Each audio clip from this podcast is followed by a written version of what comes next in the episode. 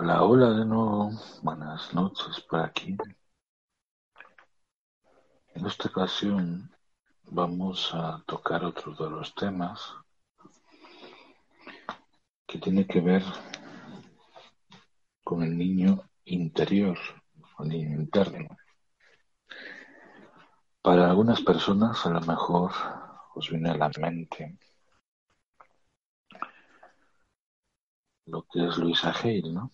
Con niño interior. Pero en esta ocasión vamos a, a profundizar más sobre el niño interior y nuestros padres internos. Siempre de la mano de este libro, que para mí es una es como una Biblia, ¿no? De conocimiento. Manual para profesionales del renacimiento. Cómo profundizar en tu proceso de renacimiento. Guiar el proceso de otras personas con maestría y ser un profesional exitoso. De Fanny Van Laere y Leonard Orr. Nuestro niño interno y nuestros padres internos. Cuando éramos niños o niñas, construíamos una imagen o imágenes de nosotros, de nosotros mismos o de nosotras mismas, en base de la percepción que otras personas tenían de nosotros o de nosotras, especialmente la de nuestros padres y seres queridos. Pero la imagen que tenemos de nosotros mismos o mismas no está, para la mayoría de las personas, en armonía con su verdadero yo, e incluso pueden llegar a negarlo. Nuestra actitud y lo que creamos en nuestra vida se corresponden con la imagen que tenemos de nosotros mismos. Cuando eras niña o niño, cada vez que te valoraba, apoyaba y se ponía confianza en ti, podías atravesar el proceso de aprendizaje de la edad en la cual te encontrabas con éxito. También te ayudó a construir una buena imagen de ti mismo o ti misma que se imprimió en tu memoria celular. Se convirtió en tu niña o niña interior, sana o sano, tu niña o tu niño interior, natural, o tu niña o tu niño interior, divina. Carl Jung utilizaba el concepto de niña divino y Emmett Fox el niño de las maravillas. La, él o la niña o niño interior se refiere a esa parte viva, energética, creativa y realizada de nosotros mismos, nosotros mismas. Construiste igualmente un modelo de figura parental amorosa que se convirtió en la faceta, la faceta amorosa de tus padres internos. Así, nuestro cuerpo y nuestro subconsciente retuvieron las memorias de haber recibido apoyo y guía cuando las necesitábamos. Y de igual modo, las memorias, las memorias de haber sufrido heridas a nuestra dignidad integridad cuando padecimos algún tipo de maltrato, ridiculización negligencia, humillaciones, traición, bofetadas, golpes, abusos sexuales, etc. La negación y los mecanismos de defensa fueron necesarios para nuestro equilibrio y supervivencia, pero nos ha llevado a desarrollar bloqueos, a reducir nuestra capacidad de aprender nuevas formas de actuar y a generar enfermedades.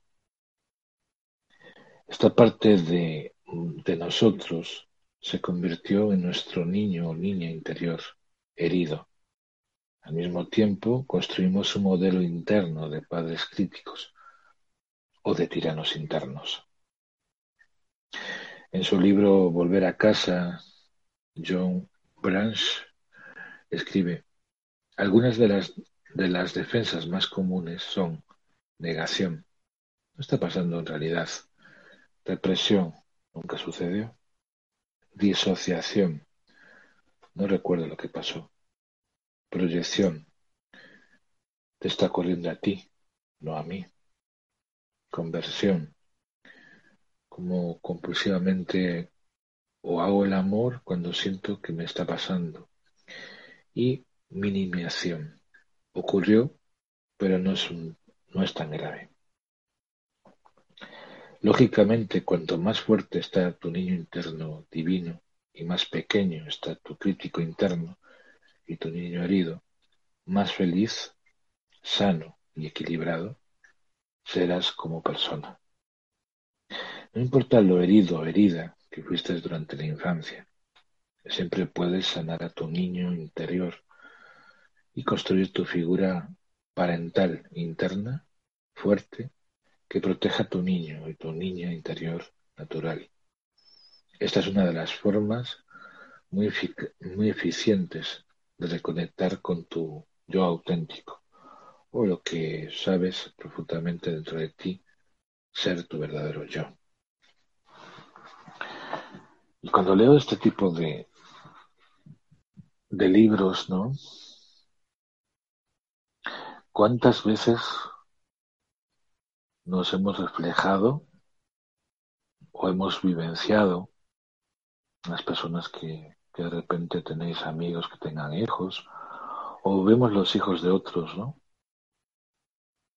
¿Cuántas veces los padres o madres que han sido muy dictadores o muy, rígidos, ¿no? puede llegar un momento que muchas veces existen muchos traumas familiares ¿no? en los niños, en las niñas. Recuerdo una ocasión hablando con una persona, con una amiga, que era muy exitosa pero de repente había algo que no funcionaba bien y era la hija. ¿no? Tenía una tremenda baja autoestima.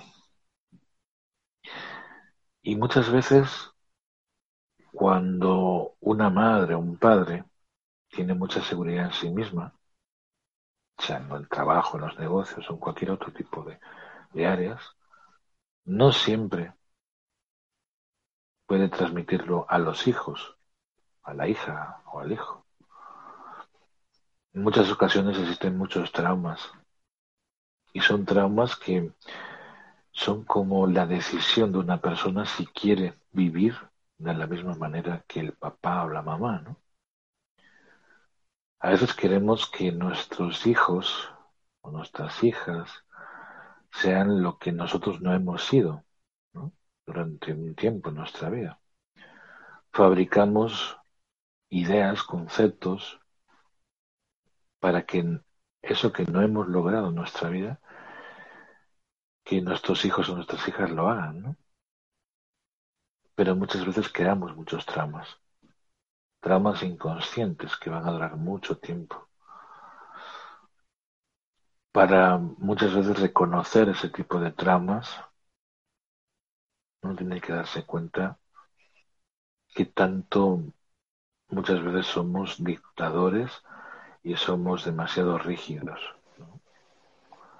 A veces la rigidez no significa que, que vuelvas a unas personas, a tus hijos más eh, concentrados o mejores, o mejores personas estudiadas, ¿no? Porque al final de cuentas la rigidez muchas veces no ayuda a que una persona sea más libre en la decisión que toma en su vida. Porque si nos damos cuenta y si vemos la vista un poquito hacia atrás y en los anteriores audios que hablamos de, sobre reversing, nos estamos dando cuenta que muchas veces, y ahí estoy hablando también de los traumas, ¿no? Que suele pasar muchas veces.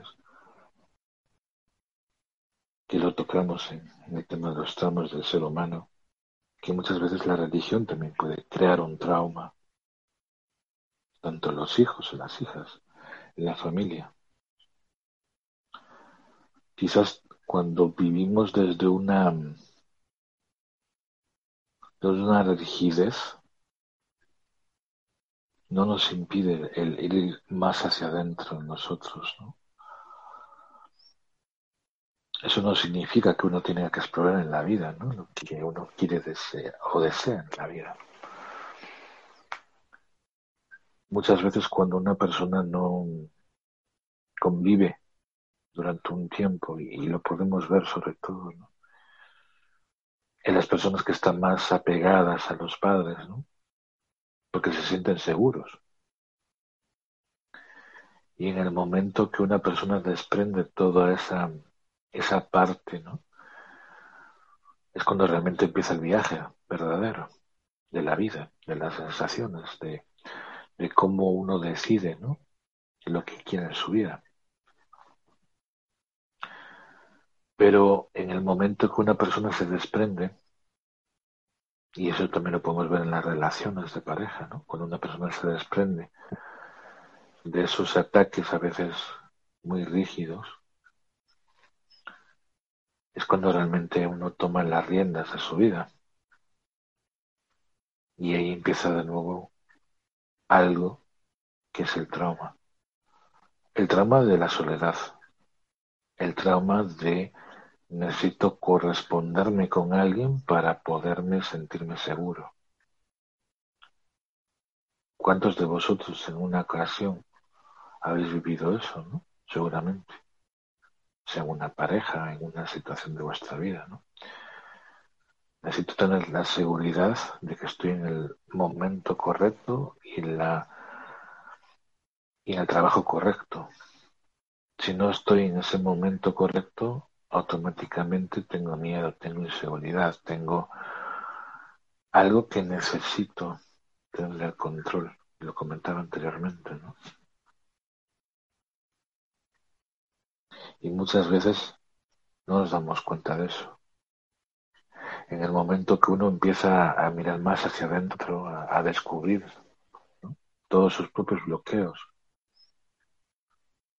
hacer ese, ese momento de autoconocimiento, que muchas veces no le damos la importancia a esa palabra. Autoconocimiento es como reconocimiento de uno mismo, no de lo que los demás digan que eres, sino lo que realmente crees de ti mismo, más allá de de los bloqueos o de las circunstancias que hayas vivido. Cuando uno empieza a hacer ese viaje interno, puede descubrir muchas cosas. Cuando yo empecé en todo esto, a hacer esa búsqueda de reconocer qué es lo que me faltaba y hasta qué punto yo podía llegar a reconocer cuáles eran mis propios traumas, cuáles eran mis propias seguridades. Me di cuenta de muchas cosas. A lo mejor no, no, no buscaba ese reconocimiento, ¿no? Hay personas que sí buscan el reconocimiento cuando transmiten algo. Y muchas personas también sufren ese trauma de si yo sigo avanzando en mi vida, automáticamente me doy cuenta de mis propios traumas internos. Que puede ser, por ejemplo, no quiero tener éxito, o el éxito para mí lo tengo en otro concepto, ¿no? Y eso pues también sería un trauma. Un trauma cuando de repente nosotros observamos a otros cuando tienen éxito y pensamos que el éxito es así. Entonces automáticamente nos reflejamos en un trauma en nosotros o una experiencia de traumática, ¿no? O de repente vivimos una experiencia que de repente nos ha dejado tanto dolor que en el momento que nosotros queremos desprender de todo eso, volvemos de nuevo a, ese, a esa herida y esa herida de repente vuelve de nuevo a sangrar y nos impide seguir avanzando. Y cualquier persona que se haya considerado exitosa o quiere llegar a determinados estados de plenitud. Y fijaros lo que acabo de decir, estoy hablando de plenitud, no estoy hablando de éxito, pero el éxito también conlleva una plenitud. La plenitud de saber en cada momento cómo conversar con otra persona la comunicación, la manera con la cual una persona comunica con las otras personas. Porque también hay otro trauma también cuando hablamos de este, de este tema del éxito y de la plenitud. ¿Hasta qué punto somos conscientes de lo que es el éxito para nosotros? O de lo que es la plenitud para nosotros. La plenitud, al final de cuentas, es estar tranquilo, viviendo lo que realmente quieres vivir, no lo que otros te digan que vivas. Pero muchas veces vivimos desde, desde ese momento de necesito reconocer, que alguien me reconozca lo que estoy haciendo, ¿no? Y eso no es vivir en plenitud, eso es vivir desde un condicionamiento. Necesito el condicionamiento de otros para que me aplauden lo bien que hablo, lo bien que digo, las cosas. ¿no? Yo siempre recuerdo una de las de las cosas que yo he vivido hace muchos años, ¿no?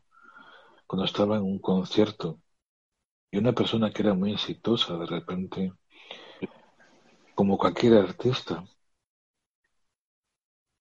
de repente no esperaba que todo el mundo le aplaudiera, ¿no? Simplemente terminaba el concierto y se iba. No buscaba el aplauso. Para otras personas buscan ese reconocimiento. En ocasiones no nos damos cuenta cómo es nuestro comportamiento hacia determinadas cosas. Reasignamos las cosas porque pensamos que esto debería ser así en ocasiones pensamos que el éxito puede venir en base a leer más libros o, tener mayor conocimiento o tener mayor receptividad. Pero el éxito para mí es el reconocer hasta qué punto has aprendido las cosas de la vida y cuántas las has implementado en tu vida. Y sobre todo porque lo que he vivido durante varios años y he conocido diferentes casos de personas que, que siguen buscando ese crecimiento personal, esa parte de la espiritualidad, ese concepto de intentar sanar traumas de su pasado, de, de su parte que muchas veces ellos mismos están creando, con sus propios pensamientos. Es como comentaba anteriormente, ¿no? Nosotros creamos muchas veces traumas que son traumas imaginarios muchas veces. Eso no significa que hay personas que puedan vivir un trauma que, que a lo mejor tiene que ver con otras cosas, ¿no? Que pueden ser, por ejemplo, como comentaba de la familia, pero hay personas que se crean sus propios traumas. Yo he conocido personas que se creaban sus propios traumas para protegerse para no salir hacia, hacia esa parte de, de reconocimiento, de, de, descubrimiento, ¿no? Una manera de protegerse. Es como, como ese trauma, ¿no? Que muchas veces los niños de repente tienen, ¿no? Se mueren debajo de, de la alfombra, perdón, debajo de la alfombra, debajo de, de una cama para que no les vean, ¿no? Después de hacer una trastada. Hay tantos traumas que muchas veces no nos damos cuenta pueden ser traumas inconscientes. Traumas que nos invitan muchas veces a, a descubrir qué tan conscientes somos de ellos.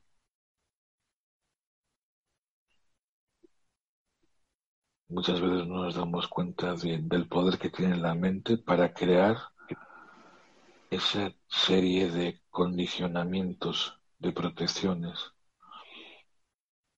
En el momento que uno deja ese condicionamiento de, crear esos propios traumas para protegernos, uno llega mucho a esa liberación la liberación del pensamiento, la liberación del alma, la liberación de, explorar nuevas maneras o de percibir una nueva forma de, de expresarte. En ocasiones uno tiene que muchas veces ir hacia adentro para reconocerse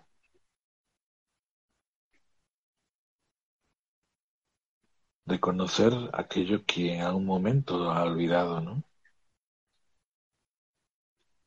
Porque incluso cuando éramos niños, de repente teníamos una claridad mental, teníamos imaginación, teníamos creatividad, teníamos emociones a flor de piel, ¿no? Y llegamos a mayores y, y de repente empiezan de nuevo los traumas ya, ya nos protegemos, ya no, ya no somos ese niño o niña y ya nos condicionamos. Es que si hago esto, ¿cómo van a responder las personas? Entonces nos creamos nuestros propios traumas internos. Traumas que al final de cuentas nos lo creamos nosotros, con nuestros pensamientos, con nuestras protecciones, con nuestras inseguridades. Y la inseguridad muchas veces nos conlleva a eso. A crearnos nuestros propios traumas, nuestras propias limitaciones.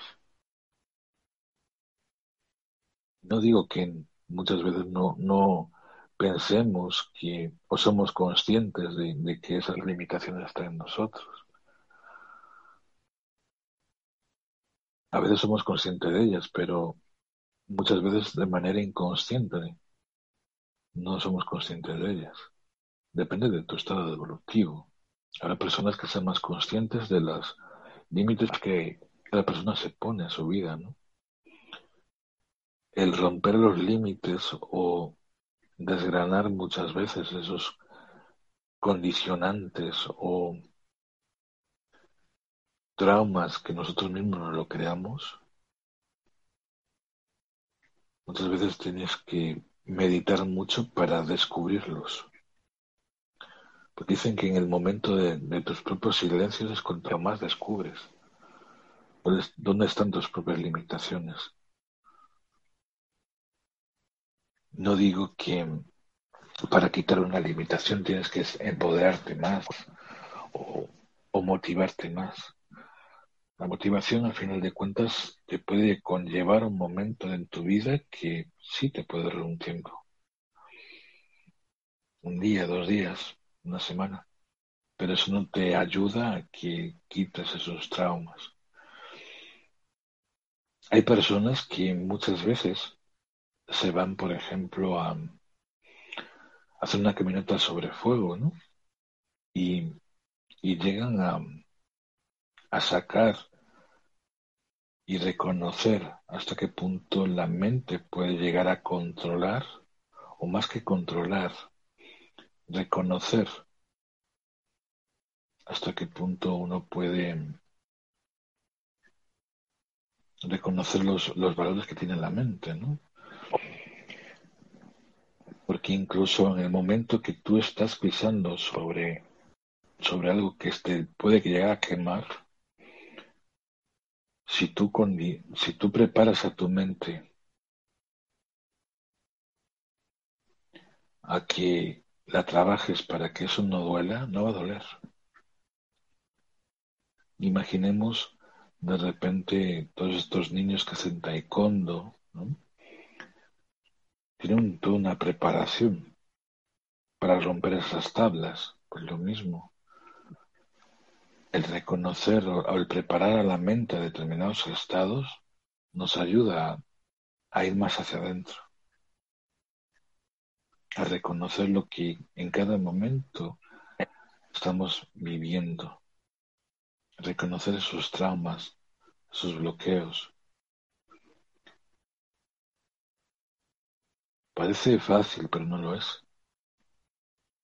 Porque en cada momento de nuestra vida se van a presentar muchos más bloqueos y más traumas.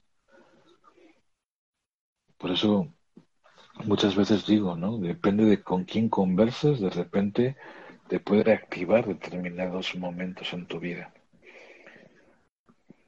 Yo he conocido personas que de repente eh, se encuentran en un determinado momento comenzando con alguien que es superior en conocimientos, en, en la manera que, que él tiene ¿no? de su propia seguridad y se sienten muy inseguros. El poder hablar, el poder decir lo que ellos piensan, ¿no? Porque ahí de nuevo vuelve de nuevo el trauma. ¿Qué tan seguro soy yo de hablar con alguien que sabe más que yo? Porque en el momento que yo pregunto algo o de repente me confundo o de repente cualquier cosa que pase, automáticamente va a haber ese punto donde la mente me va a ir, me va a llevar a ese trauma. Porque en su momento, como comentaba, si nosotros hemos tenido unos padres muy rígidos, automáticamente vamos a llevar de nuevo a ese trauma.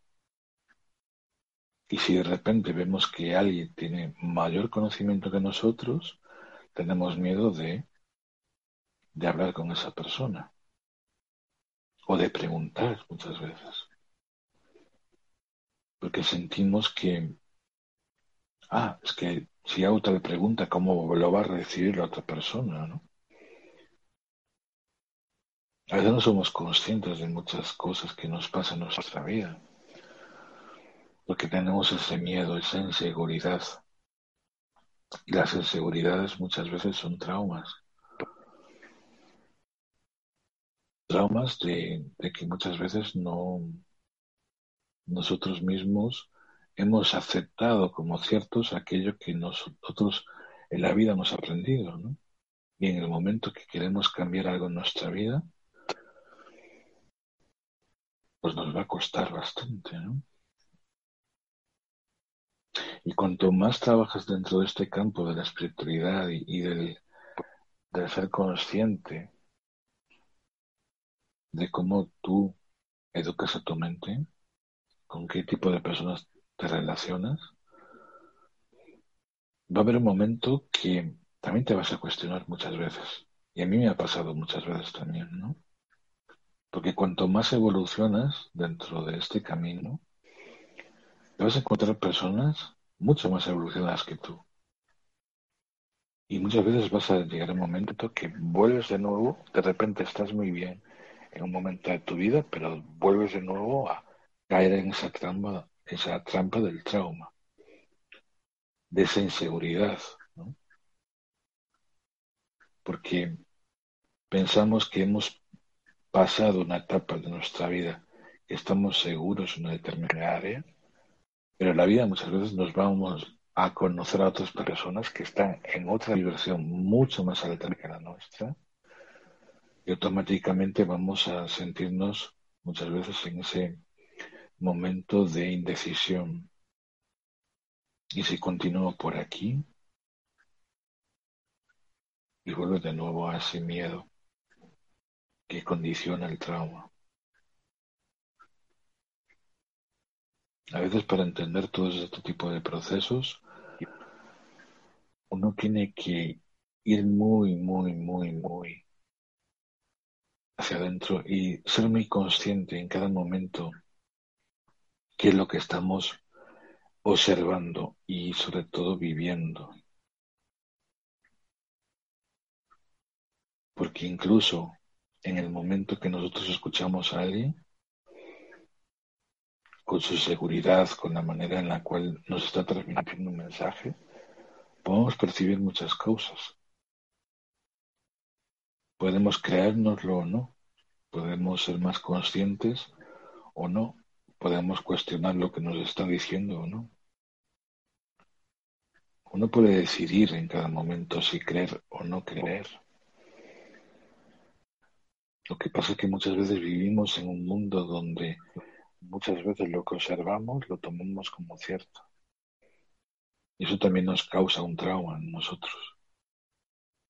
Porque muchas veces en el momento que nosotros tomamos una decisión, también tomamos un momento de volver de nuevo a cuestionarnos lo que estamos haciendo. Y por qué, y por qué lo hacemos también.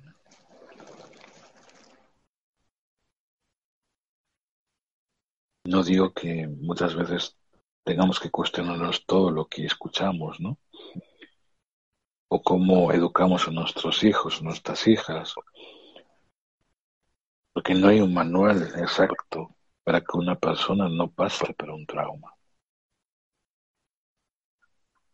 Porque también, como comento siempre, ¿no? Todas las personas que en algún momento han sufrido un trauma en su infancia,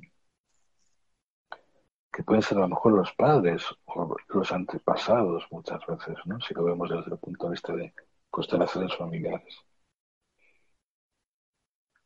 Nosotros no sabemos cómo ha sido la educación de nuestros padres, cómo han sido educados ellos. A lo mejor ellos también tenían un trauma también muy fuerte. Y lo están reflejando en la educación.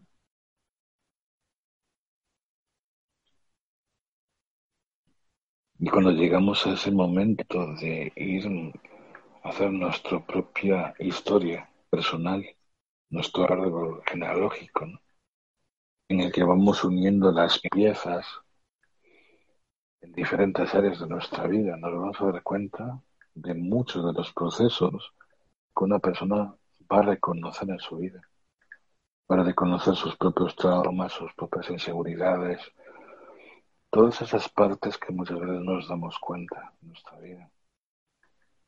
Porque muchas veces nunca nos paramos a pensar. Porque ya no solo en, en el trauma del nacimiento, ¿no? sino la manera en la cual hemos sido criados, hemos sido eh, relacionados en la sociedad también. Incluso muchas personas que sufren traumas en su infancia luego pueden ser personas muy, muy violentas o personas con necesidades. Yo lo he visto mucho en, en, en personas, ¿no? Quizás porque cuando te vuelves observador te das cuenta del comportamiento de las personas.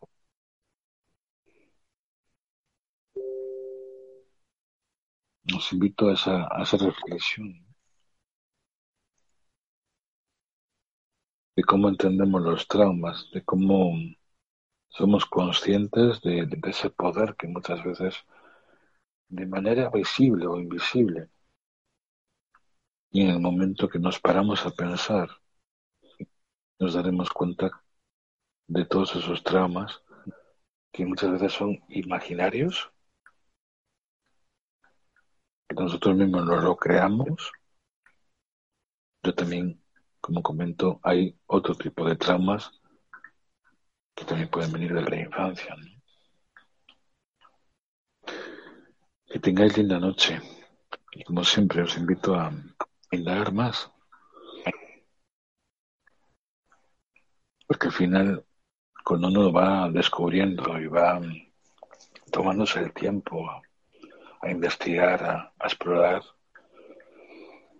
va dándose cuenta de que muchas veces el autoconocimiento, la autoexploración, la manera que nosotros mismos vamos poquito a poco descubriendo en nosotros mismos, cómo nos sentimos en cada momento, vamos a descubrir muchas cosas de nosotros. Habrá personas que necesitan ayuda de otros, de terapeutas, de psicólogos, y cada persona tiene un punto de vista totalmente diferente. Ojalá en algún momento haya esa unión, de que no haya esa confrontación que pasa muchas veces ¿no? entre psicólogos y terapeutas. Quizás porque tengan diferentes visiones sobre los conceptos que nosotros tomamos como ciertos.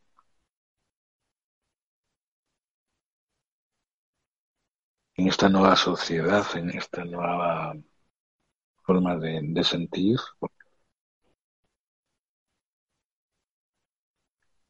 creo que nos volveremos más conscientes o más receptivos. Y la receptividad puede llevarnos a crear unos nuevos seres humanos.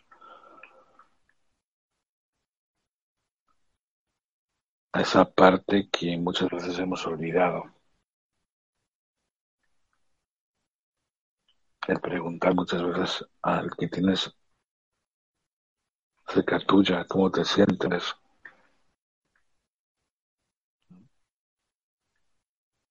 Porque en ese momento entonces estaríamos viviendo en una sociedad, en una comunidad totalmente diferente. No, no viviríamos desde el ego, viviríamos desde la experiencia de ayudar a otros. Y eso lo podemos ver en las culturas indígenas, ¿no? Pero para vivir o convivir de la manera que vive, por ejemplo, un indígena, que no tiene televisión, que no tiene internet, que no tiene... Pues es todo un proceso. Pero a veces hay que crearse, crear esos pequeños integraciones en nosotros mismos, ¿no? Para crear nuestro propio templo para cada día ir trabajando en esas áreas que muchas veces no le damos importancia. Para algunos el templo puede ser el cuerpo, para otros puede ser la mente, para otros puede ser el trabajo emocional, para otros simplemente puede ser el cuidado de la alimentación. Pero al final de cuentas, todos necesitamos la comunicación. Porque en el momento que perdemos la comunicación, entonces hay ese desafío, ¿no? Cuando uno va evolucionando dentro de la conciencia, no puede decidir si quedarse con esa parte de no contarle nada a tus, tus estados evolutivos o comentarle a, las personas, mira, estoy en este proceso. Hay personas que prefieren guardarse sus propios procesos para que no haya cuestionamientos, ¿no? Y está bien vivir el proceso, porque al final cada persona vive sus procesos, depende de su manera de vivir. No podemos muchas veces eh, llevarle a una persona un proceso cuando realmente está en otro proceso totalmente diferente. No podemos forzar a que una persona llegue a un estado sin antes darse cuenta en qué estado está esa persona. Estaba antes escuchando un, audio de una, de una chica en un grupo de Telegram y hablaba sobre el narcisismo también, ¿no? A veces nos volvemos muy narcisistas. Que creemos que todo lo que nosotros decimos es siempre la verdad. Puede ser tu verdad, porque es tu experiencia y la experiencia de cada persona es totalmente diferente. es lo que nos hace crecer, nos hace evolucionar, nos hace reconocer. Que tengáis linda noche. Gracias por ser, por gracias por estar.